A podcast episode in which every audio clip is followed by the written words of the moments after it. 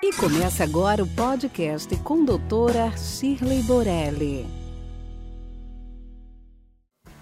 Uma das principais orientações para o inverno é a maneira de tomar banho. Esse foi um dos motivos de eu ter escrito o primeiro livro da minha vida. A pessoa que depois foi meu editor, que então me entusiasmou a escrever o livro, ele ouvindo uma orientação minha no rádio sobre banho, falou, nossa, eu nunca imaginei que tomar banho deveria ser dessa maneira. Como que deve ser o banho? Sempre e especialmente no inverno, onde a gente teria uma tendência a se aquecer no banho.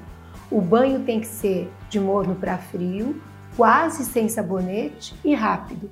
Lavar com sabonete as áreas íntimas, mesmo assim sem exagero, as axilas, o pescoço e os pés braços, pernas, abdômen, a não ser que você seja um mecânico, que tem uma atividade que suje de fato as suas mãos ou qualquer outra parte do seu corpo, você não precisa esfregar essa parte com sabonete, muito menos com bucha. Então, banho de morno para frio, sabonete só nas áreas que nós falamos. Nessas áreas como braços e pernas, um óleo de banho, enxague após o final do banho Seque com uma toalha macia e aí um bom creme hidratante.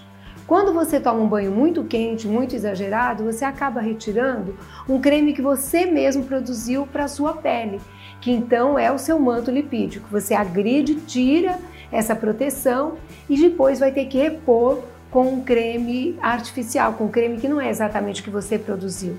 Então mantenha esse manto lipídico que você produziu nessas partes que teriam maior tendência ao ressecamento até porque essas partes não contêm glândulas uh, sebáceas e vão deixar então sua pele muito mais seca.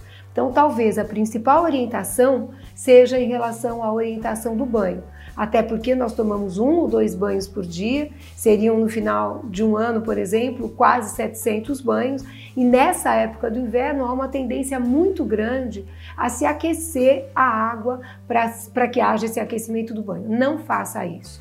Uma outra orientação importante que todo mundo pergunta é se devemos ou não utilizar filtro solar nessa época do ano. E a resposta é sim.